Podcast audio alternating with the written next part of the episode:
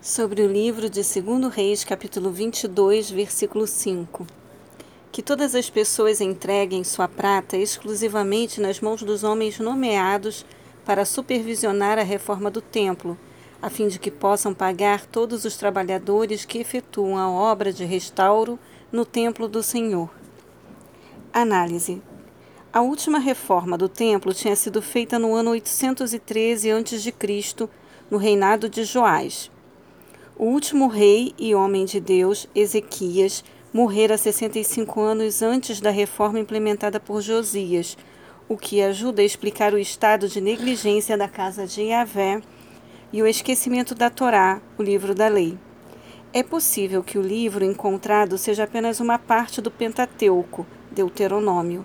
Contudo, o que causou tanta emoção ao rei foi a expressa condenação à idolatria um pecado que havia assumido terrível proporção nacional.